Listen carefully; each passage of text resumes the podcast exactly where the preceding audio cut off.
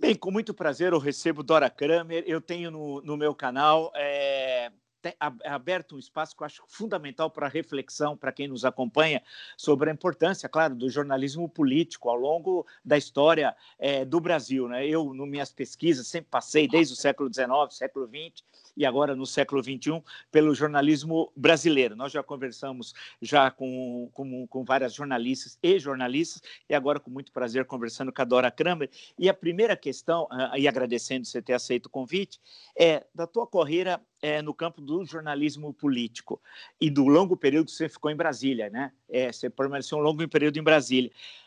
Como é que você. Eu sei que é difícil fazer uma espécie de Deus de sua obra, fazer uma síntese, mas esse é o momento mais complexo da vida política que você acompanhou? Olha, Vila, bom, primeiro fiquei 20 anos em Brasília, morei 20 Sim. anos em Brasília não acho de forma alguma o, o, o momento mais complexo. Eu acho só que a gente tende a achar que o que nós estamos vivendo é realmente mais complexo, porque estamos lidando com os problemas, não é? O que já passou, passou, a gente analisa em perspectiva, não é? Dá para fazer uma análise muito mais calma, as pessoas também adquirem um, um, outro, uh, um outro traçado, entendeu? Um outro desenho. Então, quando a gente está passando a coisa, né? Quer dizer, os acontecimentos, né? E principalmente quando são acontecimentos como esses do momento, que não, é, não, é um momento uh, de paz, de tranquilidade, de marasmo. Agora, Vila, eu vou dizer uma coisa para você. Desses anos que eu acompanho a política como profissional, que lá se vão da política de jornalismo, eu tenho um pouco mais, mas de jornalismo político, bem uns 30 mais, quase 35 por aí. Comecei no Jornal do Brasil, a cobertura política. Eu não vi momentos de absoluta paz, não. Então, a, a gente teve momentos. Vila, gente, não precisa fazer muito esforço para a gente lembrar acho que o momento, e isso que me leva a ter sempre uma leitura de que o mundo não acaba, é que nós enfrentamos aqui nesse país momentos. É, olha, o momento da morte de um presidente na véspera da posse, porque o Tancredo nunca mais voltou, por isso que eu estou localizando a morte na véspera da posse. Às portas de uma ditadura, de 21 anos de ditadura com um presidente improvisado, uma constituinte, e nós nos safamos, nós caminhamos, o mundo não acabou. Aquele, para mim, acho que dos que eu testemunhei, mais que impeachment de Collor, impeachment de Dilma, os que eu pude ver, houve outros momentos só para falar nesse século, né? Sim. Esse, neste não, desculpa. Não, sim, eu estou mas... navegando no século XX. Tá? Então, agora mesmo acabei de ler a biografia do Samuel Weiner, sim. da Carla Monteiro, e, e aí pude ter a oportunidade de rememorar. Você que é historiador sabe muito melhor do que a gente isso, quer dizer, uma conturbação atrás da outra e que a gente consegue passar. Então, para responder objetivamente, coisa que eu não fiz, né? Porque eu fui dar uma volta lá, a, a, sua pergunta, eu vou dizer, de forma alguma eu considero o momento mais conturbado, entendeu? Muito menos acho que, ai, que horror, mas que é, são essas coisas que a gente passa, passa na política e que somos capazes de superar. Perfeito. É, é porque eu tinha feito mais a, pensando mais nessa questão da combinação de uma hum. difícil e complexa situação política, de uma situação econômica é, num crescimento negativo do PIB, um dos maiores ou maior da história recente brasileira, ao menos desde que nós estamos medindo o PIB, né? E a questão da crise sanitária, né? A junção disso e tendo um presidente da República é, que tem características muito peculiares em relação ao que nós tivemos. Pois né? é, mas você vê, naquela época que eu me, que eu me referi, Sim. Tinha política e tinha economia, não tínhamos a crise sanitária, mas Sim. também nós não tínhamos instrumentos. Primeiro, nós não tínhamos uma democracia consolidada como é a mais consolidada. Não digo que ela esteja perfeita e não tem esse negócio de democracia perfeita e sólida para sempre. Olha aí a, a, a americana, né? Cheia de turbulências, é da vida. Então claro. tem a pandemia, mas nós temos mais instrumentos, né? E eu fico, você sabe que eu presto mais atenção, Vila, nessas coisas todas, diante de todas essas esses elementos aí que você citou da nossa conturbação e principalmente da condição do presidente, que este sim peculiaríssimo, né? Esse sim eu nunca vi, tá bom? Jânio, é, é. Falam de Jânio Quadros, alguma coisa, mas eu não vi, eu era pequena, né? Não sei como é que era aquilo. Então, eu não vivi, eu sei, mas eu não vivi, né?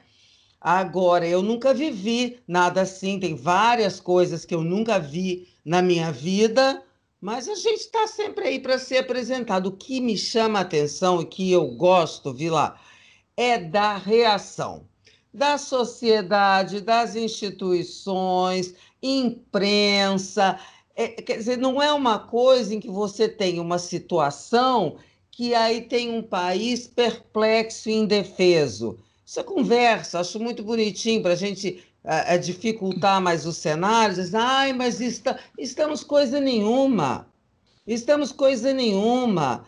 Presidente está mais. Não, realmente, aqui no Brasil e nas democracias, não pode tudo. Eu gosto muito de ver de ver a reação, sabe? Eu acho essa coisa de, de aí o, o STF reage de uma maneira, aí a qualquer coisa que se fala há uma reação e você vê que não é uma reação isolada, Vila.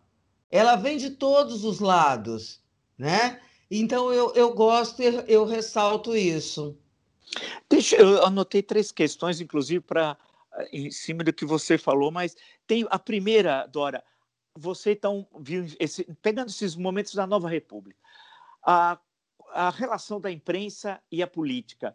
Agora, como é que você analisa agora em 2020? Quer dizer, nós tivemos, como você lembrou, aquele momento traumático da doença do Tancredo no dia 14, véspera da posse que seria no dia 15, aí o, é, a doença do Tancredo, a morte, a 21 de abril, governo Sarney constituinte, tudo isso, a eleição de 89 e tal, tudo bem, vamos passando a imprensa hoje, e, e, também vendo você como participante dessa imprensa, quais são as diferenças entre aquele momento da redemocratização, que era um momento, não sei, de muita esperança, imaginava-se que tudo seria resolvido num passe de imagem, ao menos eu me lembro de algumas coisas que eu, que eu ouvi, até que eu falava, e nós estamos em 2020 numa situação bastante e o mundo também é muito diferente, né? Aquele era o mundo da Guerra Fria, agora não tem mais o papel do jornalismo. O jornalismo tem as redes sociais, tem tudo isso. O que, que para você é de mais significativo ou algumas questões que mudou na relação entre jornalismo e política? Olha, eu não sei se mudou grande coisa, porque pode ter mudado. Então, você tem um presidente que tem um mau relacionamento, ou não é nem mal, ele não tem relacionamento que ele não entende como é que é isso. Só que num extrato uh, que não o presidente, as coisas continuam funcionando, as pessoas têm suas fontes, ele pode proibir à vontade as pessoas de não contarem as reuniões, as reuniões continuam sendo contadas no off, sabe? Então as coisas continuam. Passamos pelos mais diferentes presidentes. Com Lula, a gente não tinha entrevista coletiva, eram só discursos. É, com Fernando Henrique, tinha conversas assim com, com jornalistas periodicamente, era outro, cada um é cada um. O que eu vejo da imprensa, e aí você, você vai terminar essas coisas me chamando de Gente, como é que é a personagem da garotinha Poliana? Porque eu sou, eu tenho uma visão, eu sei, tá? Que é muito otimista, mas sabe o que eu acho? É. Eu acho muito melhor. A imprensa hoje é muito mais crítica, porque ela foi se formando. Então, ela vinha de uma ditadura, e aí vem o treino, todo o treino, né? De jornalismo investigativo, coisa que não havia naqueles anos, lá no início do 80 muito menos reverentes, isso eu posso dizer pela minha passagem a Brasília, na relação com o poder. Acho a imprensa muito mais crítica, muito mais forte, muito mais atuante, sabe? E complementar. Eu não sou daquelas que fico. Primeiro, que eu nunca achei que ia acabar a, a, imprensa, né? Porque vai ser substituída para as redes sociais. Estamos vendo a realidade aí, e aí se faz aquela comparação, né? Que o, o cinema falado e acabar, o cinema falado e acabar com o cinema, o rádio, não sei o quê, televisão. as coisas vão se uh, acoplando, uh, a gente vai acrescentando instrumentos para o exercício da vida em sociedade, da política, e é isso que eu acho que está acontecendo. E você vê, né, numa situação dessa, crítica, com pandemia, é, crise econômica, o que, que a gente vê surgindo? Uma confiança no jornalismo profissional, né? Você tem as redes e tal, mas o que que, tá, o que, que surge nos dados como confiável, né? É o jornalismo profissional, que o, o Veríssimo chamaria rótulo de maisena, sabe como é que é? A coisa ali, tradicional, sustentável. Então, eu vejo, é, gosto da atuação do, do eu já estou fora desse negócio de reportagem e tal. Se você me perguntar qual a diferença para mim, eu saberia te dizer. Eu tenho uma diferença. É, eu, eu, eu, saí de Brasília. Uh, os governos, e eu vou te dizer, dos governos do PT para cá, é, a qualidade da interlocução para trabalhos como o meu, de análise, caiu muito.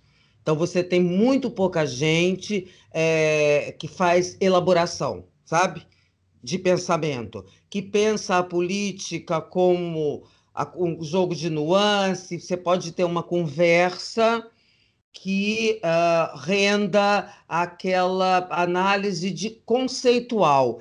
Isso mudou muito, sabe? O Congresso, você tinha figuras, tinha figuras há, há um tempo atrás que eram imprescindíveis. Você está lá na capital, porque vai num jantar, vai num almoço, vai numa conversa, vai num café. Teve um determinado momento, Vila, que para mim eu comecei a ver que não existiam mais essas pessoas, né?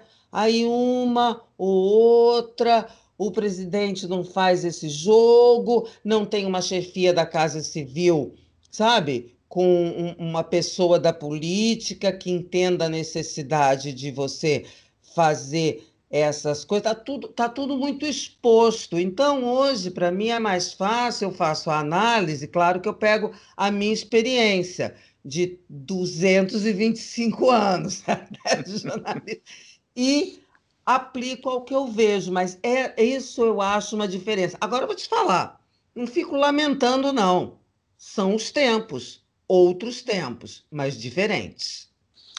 Eu ia justamente perguntar sobre isso, porque até rememorando quando vocês, você fez referência à súbita internação do, do Tancredo Neves lá na, no, na noite de 14 de março, tal, tudo aquilo, era 21, estávamos encerrando 21 anos de ditadura militar, e aí a primeira imagem que veio para mim eram os líderes políticos que tinham naquele momento do Congresso Nacional. Bem, a gente salta para a Constituinte e nós tínhamos. Chegou agora no século XXI, como você destaca, eu também acho, o que, que acontece, por que nós temos, não temos mais aquelas lideranças políticas, em termos de especulação, eu sei que ninguém tem a resposta pronta no bolso, saque e apresente. Por que nós não temos mais essas grandes lideranças políticas que, sem idealizá-las, porque claro que eu sei que a gente idealiza muito o passado algumas vezes, mas várias vezes, em 1930 nós tínhamos a liderança, em 1945, tínhamos em 64, tínhamos em 85, o que, que aconteceu, na sua opinião? Difícil essa pergunta, porque eu também me faço. Procuro ser saudosista e lembrando que quando eu já estava, não digo engatinhando, mas estava ali, por exemplo, no Jornal do Brasil, então eu convivia muito com Vilas Boas Correia, que passava um tempão da vida dele lamentando que não havia mais aquele congresso de 1945, né? E quando havia, naquela ocasião, várias figuras, ali Omar Baleeiro, meu Deus do céu, Afonso Arinos, está bem, as pessoas morrem, os tempos mudam. Mas o que você está falando é diferente. Entendo o que você está falando, agora morro de medo, Vila, Sim. de estar tá sendo uma vítima da minha época e também está lamentando, ainda hoje eu conversava, tomava um, um, um cafezinho ali no Leblon, só para situar. Aí, como essas coisas não existiam mais em Brasília, eu voltei para o Rio, tá? Então estou eu aqui, estou aqui no Rio. E aí lembrávamos nessa rodinha de café as figuras que a gente tinha, mesmo depois da Constituinte, né? Era Covas, era Montoro, era FH, era na esquerda uma gente, era Nelson Jobim, era tanta gente, é... Almino Afonso, é, era uma gente que fazia, tinha um núcleo ali no Congresso, que na hora que começava, a coisa começava a ferver, isso vigorou até uma legislatura após a Constituinte, tá? Não acabou, não. É, era uma gente que se reunia na hora que a coisa fervia, a crise coisa, é, tomava conta, essa gente se reunia, e era, meu amigo, de genuíno a Nelson Jobim, a Fernando Henrique, a Luiz Eduardo Magalhães, a Antônio Carlos, a Jader Barbalho, que era, era, que não é mais, perdeu as cordas vocais na política, né? com todas as outras questões. Um grande formulador político. Então, se você, você, quando você me pergunta, eu tenho, bom, primeiro eu morro de medo de estar sendo vítima, porque eu te dou razão, eu também não vejo, né? Eu também não vejo, mas aí eu digo, minha mãe do céu, mas será que eu estou sendo vítima da síndrome de Aliomar Baleiro, que me irritava profundamente quando eu tinha 30 anos, entendeu?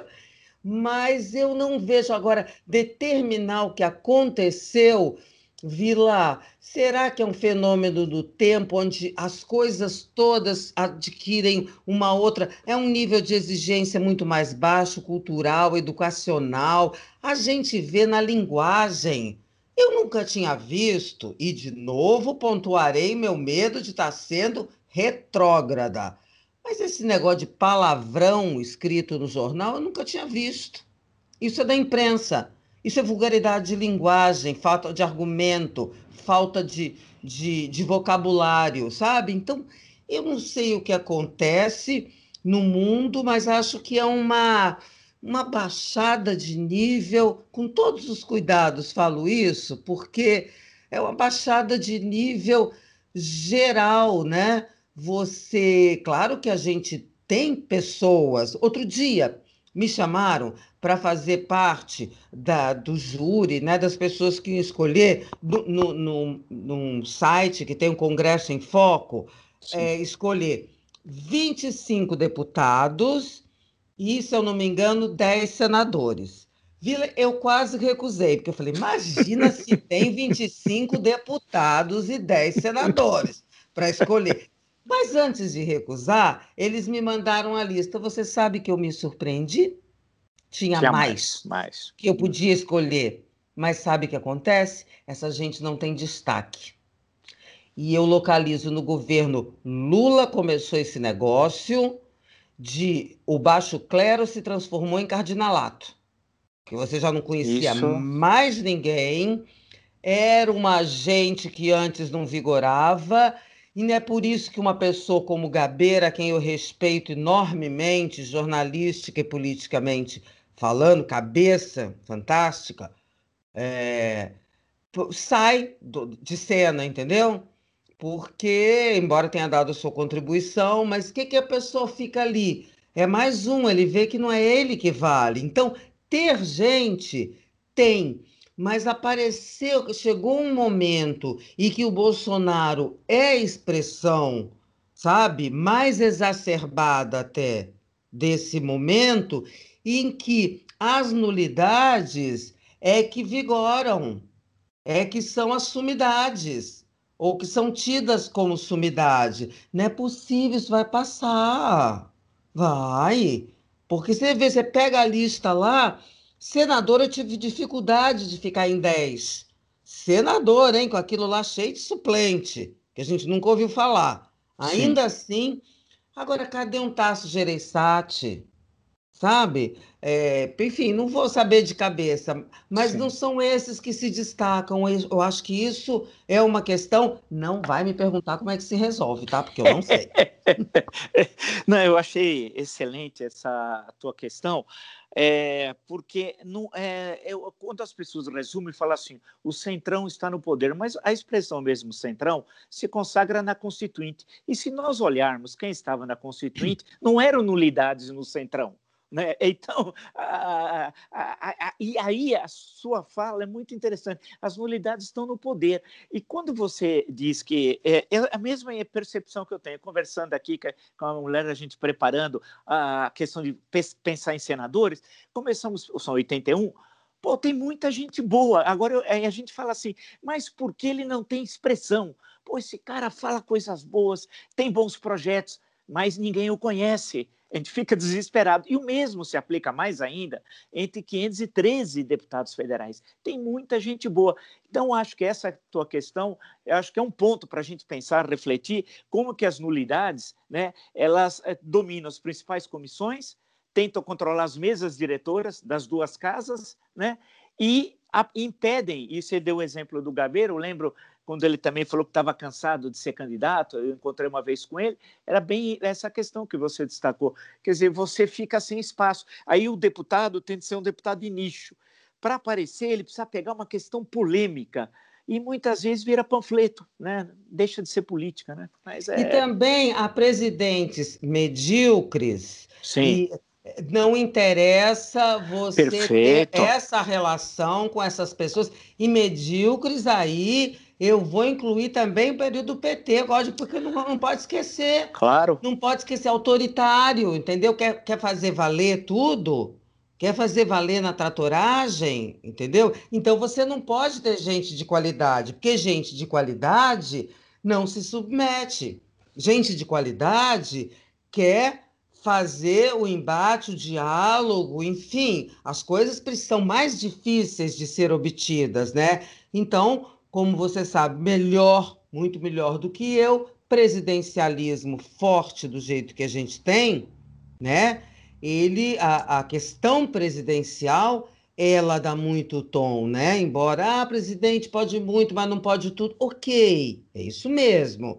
Mas ele dá o tom. E se quando você pega, por que, que eu cito Lula? Porque a força popular do Lula é uma coisa que não, não, não, não, não, não, na mesma dimensão, nem perto do Bolsonaro, a base social do Lula, quando uma pessoa se comporta dessa ou daquela maneira, tendo a, o reconhecimento, a identificação social como pessoa como Lula uh, uh, tinha, mais ainda ele dá o tom, sabe? Então, quando vem na lógica de nós contra eles, da polarização, isso, sabe? Isso toma conta da sociedade querer eu ouvi de gente logo quando no comecinho do governo Lula dessas pessoas, eu já citei nomes aqui, não vou repetir, de PT, gente de proa, dizendo, gente, mas como é que vai ser a relação? Me lembro de um que até foi vítima desse negócio de, de corrupa, é, muito inteligente, mas como é que vai ser? Como é que vocês vão se relacionar? O cara com, o MDB, com o PMDB, por exemplo, vira-se para mim e diz assim: Ué, a gente compra com cargo. Ah, que foi o que aconteceu. Quer dizer, os, na suposição, quer dizer, essa gente que era até outro dia uma gente da elaboração, fazia parte desse grupo, vai para o poder e diz assim: não, agora, agora vamos, né? Isso vai fazendo um ambiente, Vila, cada vez mais. Ah, mas sempre foi assim. Nananina não foi sempre assim, porque eu estava lá. Eu vi, tinha, mas digamos que é, quase que era exceção, não era regra. Sabe? Sim. Esse negócio de, de, de, da política ser um negócio, primordialmente, que é o que virou, né? Isso não era assim. Agora, eu, aquela coisa, Poliana rides again. Cara, tem que mudar, porque não é possível. Deixa eu te perguntar uma, uma que parecia ser mudança, não sei se é ou não é, porque tivemos surpresas recentes. O papel do exército na política. Muitos imaginavam, é, na transição, nós tivemos uma transição diferente que a Argentina, que Uruguai, que Chile, a nossa transição teve peculiaridades, é, especialmente diferente da Argentina, que foi a transição mais traumática, né? E é, e melhor transição, porque enfrentou os problemas do passado logo no início, porque o Rolf sim teve coragem de criar a comissão, é, que dá no relatório nunca mais, em tudo aquilo. Não foi bem no governo depois, mas aí são outras razões. Né?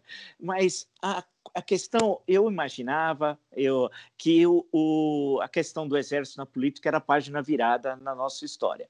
É, eu estava enganado, acho, porque o que eu estou assistindo é um exército que acho que é, provavelmente, mais que na ditadura militar, o caso do Ministério da Saúde, nunca teve um militar nos cinco governos militares como ministro da Saúde. Como você analisa isso? É um retorno? É para sempre? Ou é de momento? Como é, que, como é que você vê isso?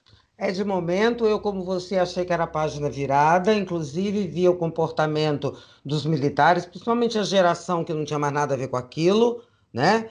É, uma gente super preparada, super conversável, enfim, né? E pensei, gostava, estava gostando muito, com todos os senões que a gente pode ter a nossa transição, aquela coisa brasileira que tem um lado bom, mas aí tem aquele lado também que as coisas vão ficando para debaixo do tapete, não se resolve, né? E vai indo, mas enfim, eu acho que é momentâneo, Vila. Acho que é momentâneo. Não tenho feito conversa, fico só observando as duas atitudes generais, Rego Barros e Santos Cruz. Não me parece que estejam falando sozinho naquelas críticas. A crítica é muito igual sobre a vulgaridade, o capacismo, a maneira. Eu fico observando para onde essa gente vai, se vai, essa gente que eu digo Forças Armadas, gente da ativa não é gente da reserva convocada para trabalhar, embora o Pazuello seja um cabo que é da ativa, né? É, para onde eles vão, se é que vão? Se eu tivesse que chutar, eu diria que não vão na próxima. Diria que não vão. Aí você pode me perguntar, bom, mas como é que vão? Como o, o, o, o coisa tá aí, o, o Bolsonaro tá aí? E como é que eles não podem, não vão abandonar? E vai para a reeleição, sim. Isso é um movimento, mas acho que haverá por parte do. Chama Exército, você está falando Forças Armadas, né? Eu sei, porque o Exército é a força prevalente. Perfeito. Né? É, eu acho que não vão e não vão com aquela força, né? Não tem mais a contraposição fantasma do, do PT, coitado, né? a pálida, né? Do que já foi e achei muito forte e muito significativamente silenciosa a reação ao Santos Cruz e depois junto com Rego Barros. Por que significativamente silenciosa? Não houve reparo. Ninguém diz estão errados, não se deve fazer isso. Olha, olha, não, sabe? Porque Sim. também a coisa é delicada. Como eles também a minha impressão é de que já viram que não vamos fazer uma bobagem de novo. Então, por isso que eu te digo, eu acho que é momentâneo, né? Um, fizeram, não avaliaram, acho que bem, né? O que significava, com o que estavam lidando. Acho que também superestimam, Vila, essa força do PT. Eu, sabe, não sei, como é que o PT vai voltar se o Lula é inelegível, não tem ninguém para tomar o lugar? Que fantasia é essa? Sabe que Lula vai voltar? Então, eu acho que ali é muito interessante essa questão dos militares, sabe? Acho que é pontual, acho que não vão. Não há nenhuma. Eu achei muito forte. Se você juntar o Santos Cruz com Rego Barros as duas manifestações são na mesmíssima linha e muito forte. Ora, um general, o Rego Barro, sair e resolver escrever aquilo, Vilas, o cara sabe que não está falando sozinho. Você não acha? Claro, claro. Naqueles claro. termos, para ficar com a brocha na mão, ah, não ia. Então, eu acho que é momentâneo que, sabe, acho que não vão repetir as Forças Armadas, não digo que aí vão. Também acho que não vai ter uma ruptura, sabe? Ah, estamos indo embora. Não. Acho que é uma saída francesa. Sim. Achismo, sim. tá? Achismo. Sim, sim. Uma questão para a gente fechar nossa conversa, que está sendo. Você fez uma, uma, No início dos anos 90, ah, em 1992, 3 ali, foi fazer um livro com o Pedro Collor. Numa, só para lembrar quem nos acompanha, que no, o Ivan Lessa dizia que a cada 15 anos o Brasil esquecia o que ocorreu nos últimos 15. Então, a gente precisa só lembrar que nos acompanha que o governo Collor foi de 1990 a 1992, foi aberto um processo de impeachment. No dia da votação, já era acho que 30 de dezembro lá, e no Senado ele acaba renunciando, mas mesmo assim o Senado continuou. Uh, o senador Josafá Marinho, me lembro que a época, me lembro que eu escrevi o livro sobre o governo Collor. O, é, o, o senador Josafá Marinho falou: não pode continuar porque renunciou o Senado entendeu de forma diferente e suspendeu por oito anos os direitos políticos do Fernando Collor. Bem, aí eu, quando eu estava escrevendo o livro, eu, eu liguei para você, você foi muito gentil, me atendeu, eu, ficamos falando um tempão, anotei e tal, foi excelente a conversa que eu tive com você, porque você expôs naquele momento ah, que eh, como é que você foi convidada para escrever o livro o Pedro Collor através de conversas no Brasil e fora do Brasil se eu estiver enganado você me corrija. E, e aí foi um relato que causou um grande impacto. O livro foi um enorme sucesso tal e depois o Pedro Collor acaba falecendo, né? É, assim, prematuramente, né? Como é que foi? Como é que uma jornalista? É, como é que foi sua relação? Não vou dizer que seja fonte, porque é uma situação diferente, mas com um personagem da história, como o caso do Pedro Collor que deu no livro.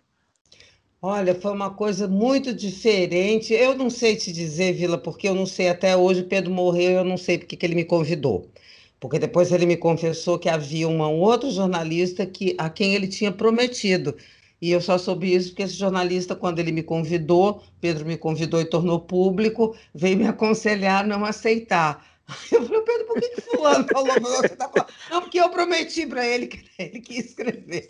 E eu nunca descobri, eu não conhecia, mal conhecia, tinha visto Pedro uma vez na minha vida, e, e ele sempre respondia para todo mundo, por que, que você convidou a Dora? E ele dizia, feeling, Kramer, feeling. Então eu não sei. E aí foi uma relação, por isso eu não sabia quem era a pessoa. E as pessoas me diziam: ele é maluco, ele faz isso, ele faz aquilo, ele é violento. E eu pensei: ah, mas vem cá, isso é uma oportunidade profissional espetacular. Eu vou e me deparo com uma pessoa, e aí respondendo objetivamente a você, Olha, se ele enlouquece, ele deixou para enlouquecer na hora que eu saí de Miami com o livro terminado. Deve ter falado: Oba, Tereza, mulher vou embora, vamos enlouquecer.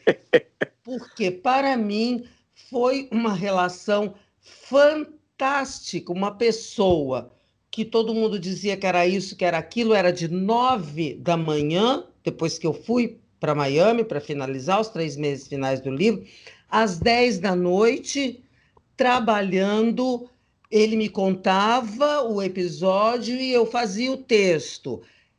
Num preparo, num apuro gramatical, que é uma coisa que eu dou muito valor, num trabalho, foi muito boa essa relação, foi excelente. Agora, era uma pessoa contando a história dele. Eu, eu não, eu fui contratada para ser ghostwriter dele, né? Então eu não saí, não sei como é que seria, por exemplo, se eu fizesse um livro meu, que eu saísse apurando, desculpa, contando história que eles não queriam, então não sei. Não teve nenhum problema. Foi excelente, super trabalhoso e surpreendentemente disciplinado.